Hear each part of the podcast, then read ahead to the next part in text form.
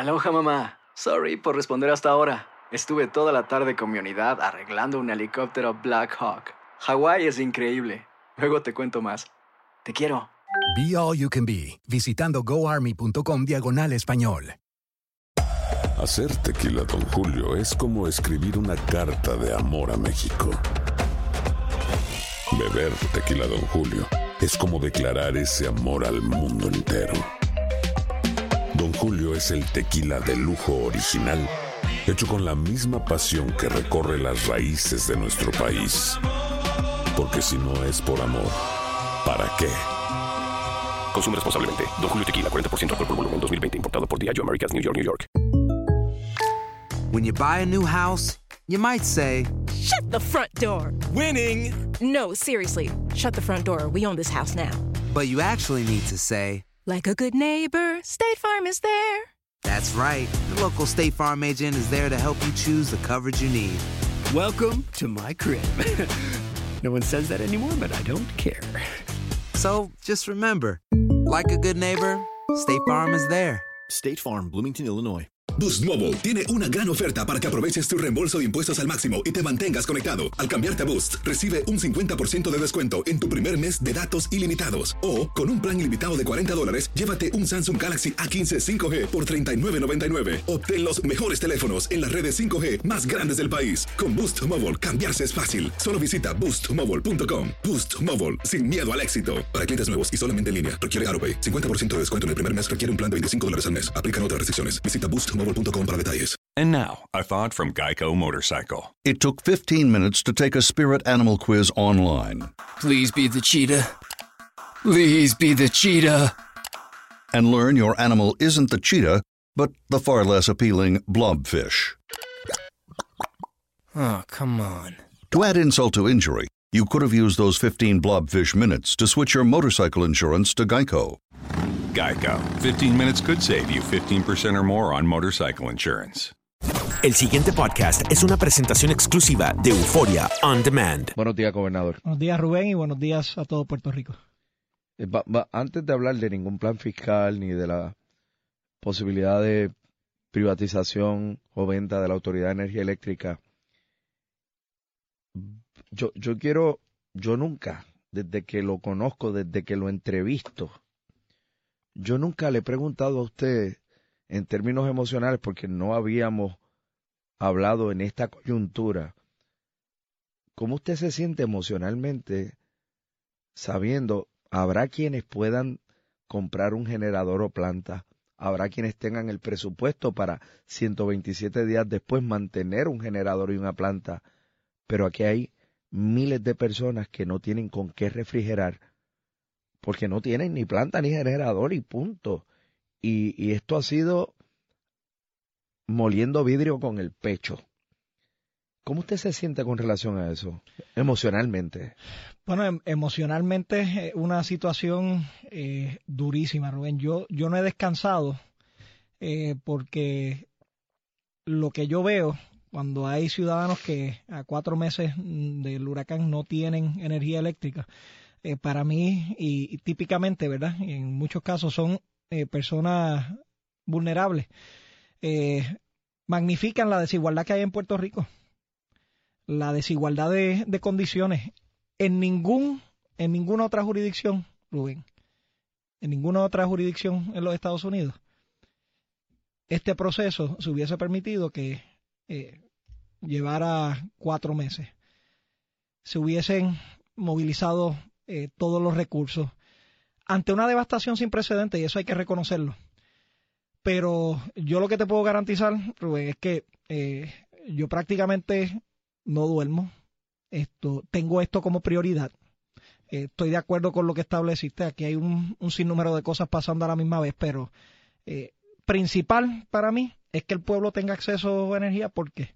Porque demasiado cosas dependen de ello, ¿verdad? No es solamente una cuestión de comodidad, es una cuestión de salud, es una cuestión de sostener el empleo, eh, eh, una cuestión de eh, tener calidad de vida de cara hacia el futuro. Así que Uno eh, puede, uno puede pensar en lo más, eh, uno puede decir, bueno, pues duermo o no duermo con aire. Ah, bueno, pues puedo o no prender la luz de la sala o del comedor. pero refrigerar tu comida, eso está... Eso mismo. ¿Verdad? Esto, y lo que yo quiero garantizarle al pueblo de Puerto Rico es que de nuestra parte eh, estamos haciendo todo, todo para garantizar que los recursos internos, entiéndanse la Autoridad de Energía Eléctrica, y los externos, eh, como el cuerpo de ingenieros, eh, hagan su trabajo. Yo he tenido una de satisfacción significativa en una de estas áreas. Yo he tenido una preocupación amplia por lo que ha sido poca visibilidad en términos de los materiales que vienen para Puerto Rico, en términos del movimiento que se ha establecido. Y hay que seguir exigiendo más esto, y voy a seguir exigiendo más. Y te garantizo, Rubén, no voy a descansar hasta que todos los puertorriqueños puedan tener acceso a energía eléctrica, hasta que nuestra economía se pueda mover, hasta que los más vulnerables no estén en una posición donde tengan que pensar eh, todos los días y en todo momento cosas que ya asumíamos esto eran parte del diario vivir, como refrigerar eh, la comida o aquellos que se tienen que dar servicios de salud que dependan de esa energía para poder eh, dárselo. Así que sí, es emocionalmente es un, es un driver increíble que pone este asunto, a pesar de todo lo que está pasando en Puerto Rico, en suma prioridad.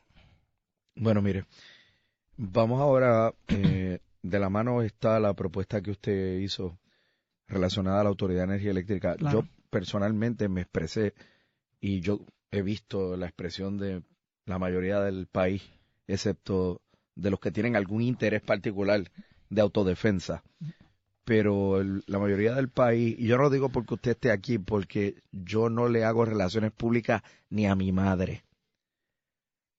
Pero yo me expresé a favor de esto, claro. Yo me imagino que usted procurará una salvaguarda para los empleados de esa corporación pública.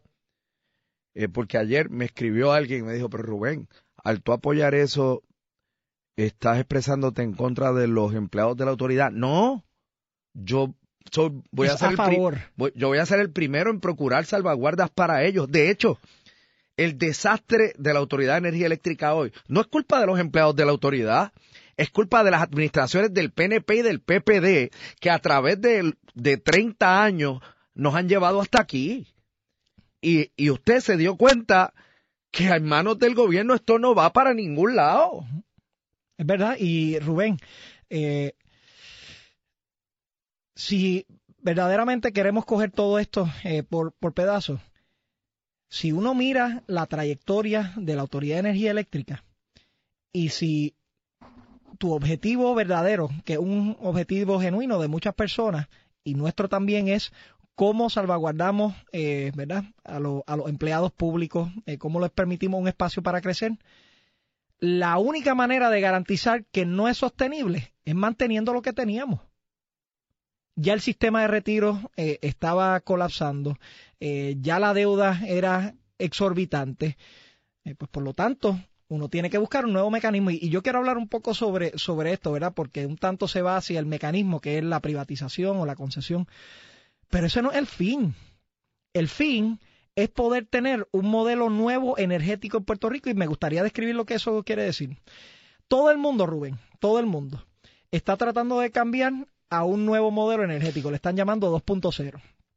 ¿Por qué? Porque hay nuevas tecnologías, porque hay nuevas maneras de traer esa energía, porque se quiere empoderar al consumidor y eso es lo que nosotros queremos lograr aquí, que tú el consumidor, el que me está escuchando, el que es un pequeño mediano comerciante, tengas el poder de opciones, que no tengas que ser rehén a una tarifa y a un monopolio, que no tengas que estar esto a la expectativa de que un viento vaya a colapsar el sistema energético aquí, que sea sostenible, que aquellos que nos preocupamos del ambiente eh, veamos este sistema que es uno de los, eh, de los que produce mayores deficiencias hacia el ambiente y que podamos cambiarlo hacia uno más renovable. De esto es lo que se trata, de que sea, de que tengamos excelencia operacional, que el consumidor sea el que dicte y el que tenga las opciones, que sea un motor de desarrollo económico para Puerto Rico, bajando las tarifas y permitiendo que los pequeños y medianos puedan echar hacia adelante y que otras industrias puedan venir a Puerto Rico.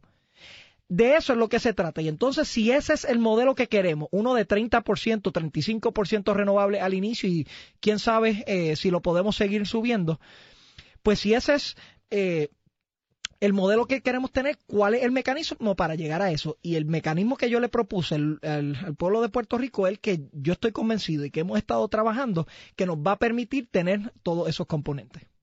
Usted, eh, o sea, según su propuesta y su plan, eh, esto debería concretarse o materializarse en un periodo de cuánto tiempo?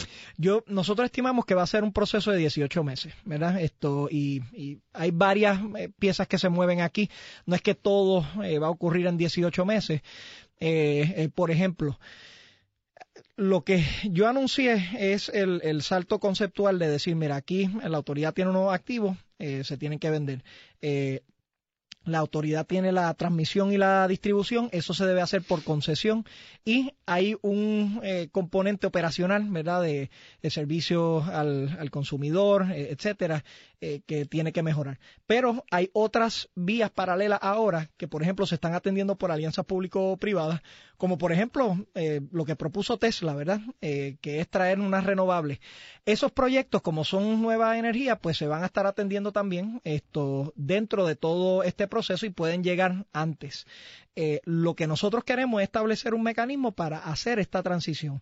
Que ¿Cuáles son esas fases? Son tres fases. Primero, eh, se va a tener que establecer los parámetros de la legislatura. Vamos a estar trabajando eh, muy de cerca con la legislatura para poder operar este, este mecanismo. Segundo, ya para verano se van a, se van a sacar lo que serían los requests for proposals, ¿verdad? Para ver cuál es el interés eh, en el mercado y hay amplio interés porque hay un margen eh, grandísimo y hay una oportunidad eh, grande de mejorar el servicio y de reducir el costo.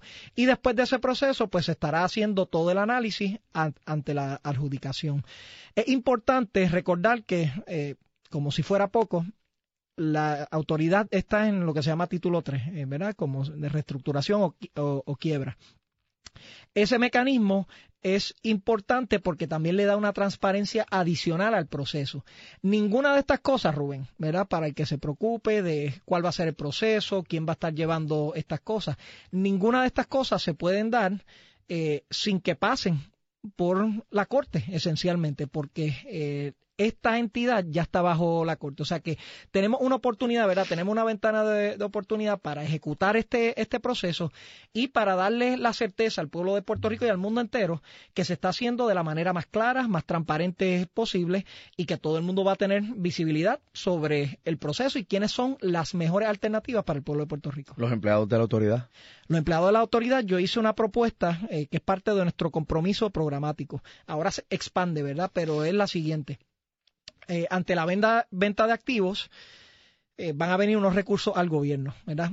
¿Cuántos son? Eso es difícil de, puntualizar en este, en este momento por varias razones. Título 3 siendo, uno, no se sabe cuánto es que va, eh, ¿verdad? Se va a establecer en corte que iría a los acreedores, cuánto es que iría al gobierno en esa liquidación, pero eh, lo importante es que existe un compromiso de que parte de esos activos, los que son de un término o los recurrentes, como lo sería una concesión, vayan hacia el sistema de retiro. Eso en primer lugar. En segundo lugar, a los, a los empleados de la autoridad, queremos hacer esta transformación con ellos. Esto, eh, aquí hay, eh, ¿verdad? Trabajadores extraordinarios. Lo que hemos tenido es una pérdida de trabajadores de operación severa particularmente en los últimos cinco años, es bárbaro, Rubén. Eh, 30% de la autoridad se ha ido y 86% de ellos han sido personas que podían estar poniendo y operando eh, la maquinaria en, energía eléctrica. Así que eh, hay un espacio para crecer. Eh, en vez de, para achicar, se necesita esa, esa capacidad y necesitamos tener esa conversación con los empleados. El plan fiscal, la parte más importante, ¿cuál es? Bueno, la parte más importante, eh, yo diría, son, varias. Uno, que este plan fiscal, diferente al previo, eh, contempla lo que sería la transformación, el futuro, ¿verdad? ¿Y qué impacto tiene eso sobre la economía? Segundo, eh, reconocer que al pasar María hubo un impacto devastador en nuestra economía y en los recaudos. Tercero, reconocer que ante eso vienen unos recursos que tenemos definido unos cuantos, pero no tenemos definido otros, que nos van a permitir no tan solo a poner las cosas como estaban, sino para hacer las cosas eh, mejor que en el pasado. Y cuarto, que ante todo ese panorama, ¿verdad? Como se achica a cinco años en vez de a diez años, existe lo que se llama un gap, esto, eh, ¿verdad? Entre, entre lo que sería eh, el superávit, esto a cinco años, de como tres a 3.5 billones de dólares. Yo te diría, Rubén, que también un, un, paso importante, estas reformas estructurales que no se dieron en el plan fiscal previo.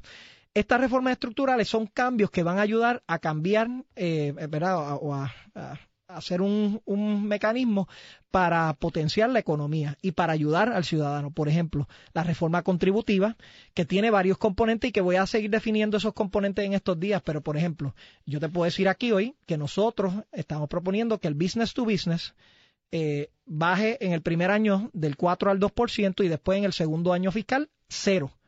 Eso ha sido uno de los escollos más grandes de hacer negocio en Puerto Rico. He propuesto que se haga una reducción eh, al 7% del IBU en, la, en las comidas procesadas, que quiere decir los, ah, ¿de verdad? sí, eh, en los restaurantes. El, el, o sea, la tasa intermedia. Sí, eh, una eh, la, la, la, idea es nosotros Buenísimo.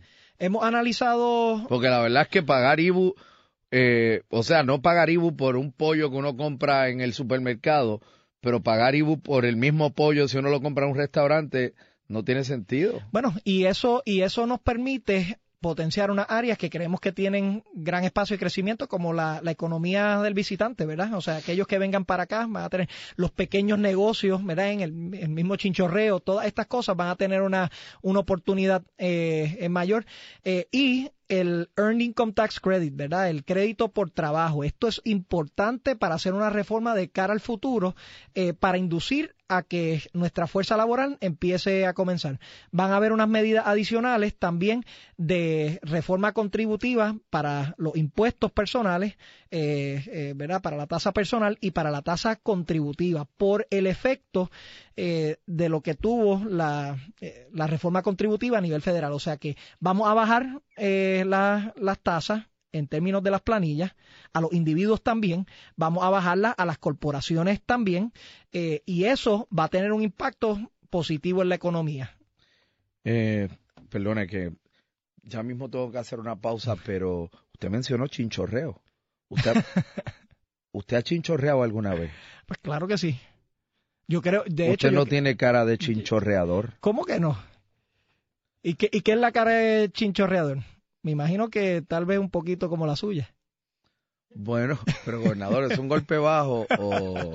No, mire, el chinchorreo yo creo, en esta cuestión del... Yo sé que parece eh, un tanto jocoso, pero hablando en serio, el chinchorreo es una experiencia, ¿verdad? Seguro, Esto, seguro. Y, y, bueno, del y, chinchorreo viven aquí miles y miles de personas. Pero, y, y mayormente es local.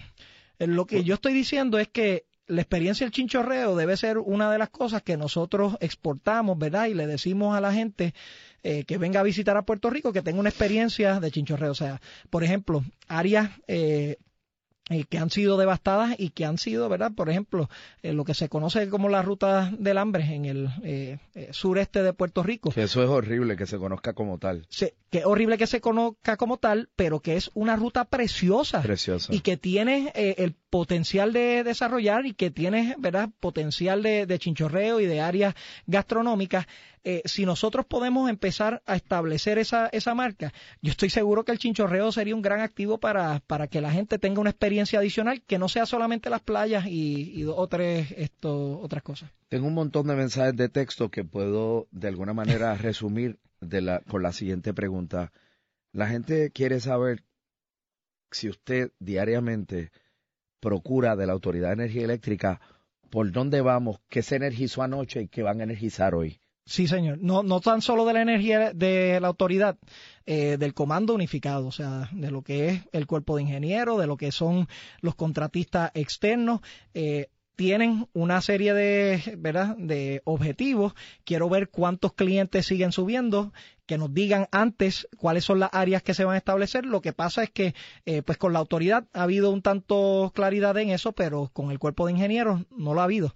Eh, y lo que nosotros aspiramos es tener esa, esa claridad para que si hay una, una serie de objetivos, si sabemos que hay pues 3.000 eh, personas en la calle, ¿verdad? trabajando, que se sepa cuáles son los objetivos esa, esa mañana. Así que todos los días se trabajan con, con ese plan, todos los días me comunico con el comando unificado y todos los días recibo, ¿verdad? Lo que es una, una actualización eh, sobre ello, sobre los materiales, sobre eh, eh, cómo va este, este mecanismo. Y de nuevo, Rubén, no podemos no podemos conformarnos y no podemos estar satisfechos con el paso de esto. Tenemos que exigir más, necesitamos más claridad, necesitábamos más recursos también. esto... bueno, y todavía. ¿sí? Y por eso necesitamos más recursos, eh, los materiales. Yo voy a seguir exigiendo eso, pero de nuevo, denota una desigualdad histórica que tenemos en Puerto Rico. Esto, eh, esto no hubiese ocurrido, y, y de hecho no ocurrió, por ejemplo, en Long Island, más o menos la misma eh, la misma, el mismo terreno de Puerto Rico, más o menos la misma población, eh, se movilizaron cuatro a cinco veces más personas esto, y más equipos para atender la situación mucho más rápido. Eh, ya, ya para terminar, me pasan esto y la verdad es que tengo que preguntarle. Me escriben, Rubén, el gobernador firmó la ley de enseñanza de lenguaje de señas en las escuelas y eh, la comunidad sorda quiere reunirse con usted, ¿qué les digo? Claro, que claro que sí, que llamen a, a Jennifer. Sí, eh, llamen a Jennifer, esto y, y trabajamos eso y de nuevo eh, tomo la oportunidad para, para felicitar a todos los que trabajaron en ese proyecto, además de ser un compromiso programático. Eh, también, ¿verdad? El, senador Dalmao esto ha, trabajado arduamente para que se haga una, una realidad, así que eh, contento de que ayer eh, todos hayamos poder, eh, podido cumplir con ese objetivo y que no es, ¿verdad? Es, mucho más allá que solamente dar esa enseñanza a un sector limitado, implica que otros estudiantes, ¿verdad? Que, que, no sean sordos eh, puedan aprender señas, que puedan comunicarse, disminuir esa desigualdad, que los padres esto, de, de estos niños o los padres en general puedan aprender también, así que creo que es un proyecto muy bonito y que ayuda a disminuir la, desigualdad con, un sector eh, que quiere progresar, pero que ciertamente está en una posición vulnerable. Gobernador, gracias por haber estado con nosotros. Nos vemos en, la próxima entrevista en Fortaleza. Muy bien, cuando quiera lo, esperamos allí. Que teníamos esto, lo estábamos haciendo por lo menos una vez al mes. Una vez al mes. Y se interrumpió como consecuencia de lo que ha ocurrido y no es para menos, pero yo creo que ya es tiempo de retomarlo. Para beneficio de la información que pueda recibir el país. Cuando, cuando ustedes quieran, eh, las puertas de Fortaleza están abiertas para hacer este, este programa. Ya lo sé. ¿Hoy es qué? Hoy es 25, 25, de enero. Nos vemos el 25 de febrero en Fortaleza. Muy bien. Eh, es una buena fecha porque van a haber esto muchos eh, procesos culminados para, para ese entonces. Así que qué bueno. Y si hoy, hoy son dos meses de, de cumpleaños de Pedro Javier, así que allí celebraré con el tercero. El tercero. Muchas gracias. Gracias. El pasado podcast fue una presentación exclusiva de Euphoria On Demand. Para escuchar otros episodios de este y otros podcasts, visítanos en euphoriaondemand.com. And now, a thought from Geico Motorcycle. It took 15 minutes to take a spirit animal quiz online. Please be the cheetah. Please be the cheetah. And learn your animal isn't the cheetah, but the far less appealing blobfish. Oh, come on. To add insult to injury, you could have used those 15 blobfish minutes to switch your motorcycle insurance to Geico. Geico. 15 minutes could save you 15% or more on motorcycle insurance. Aloha, mamá. Sorry por responder hasta ahora. Estuve toda la tarde con mi unidad arreglando un helicóptero Black Hawk. Hawái es increíble. Luego te cuento más. Te quiero. Be All You Can Be, visitando goarmy.com diagonal español. Boost Mobile tiene una gran oferta para que aproveches tu reembolso de impuestos al máximo y te mantengas conectado. Al cambiarte a Boost, recibe un 50% de descuento en tu primer mes de datos ilimitados. O, con un plan ilimitado de 40 dólares, llévate un Samsung Galaxy A15 5G por $39.99. Obtén los mejores teléfonos en las redes 5G más grandes del país. Con Boost Mobile, cambiarse es fácil. Solo visita boostmobile.com. Boost Mobile, sin miedo al éxito. Para clientes nuevos y solamente en línea, requiere AroPay. 50% de descuento en el primer mes requiere un plan de 25 dólares al mes. Aplican otras restricciones. Visita para detalles. Si no sabes que el Spicy McCrispy tiene Spicy Pepper Sauce en el pan de arriba y en el pan de abajo, ¿qué sabes tú de la vida? Para, pa, pa, pa. Ahorra más en JCPenney, más tu oportunidad de conocer a Shaquille O'Neal. Este sábado 4 de mayo todos ganan durante la entrega de cupones de 10, 50 o hasta 100 dólares, solo en la tienda mientras duren. De 11 a.m. a 1 p.m., los miembros de JCPenney Rewards tendrán una oportunidad exclusiva de encestar para conocer a Shaq. Habla con un asociado en la tienda o visita jcp.com y conoce más sobre la jugada. JCPenney, vale la pena. Cupón válido el 4 de mayo en selección de estilos. Entrega de cupones solo en la tienda para mayores de 18 años.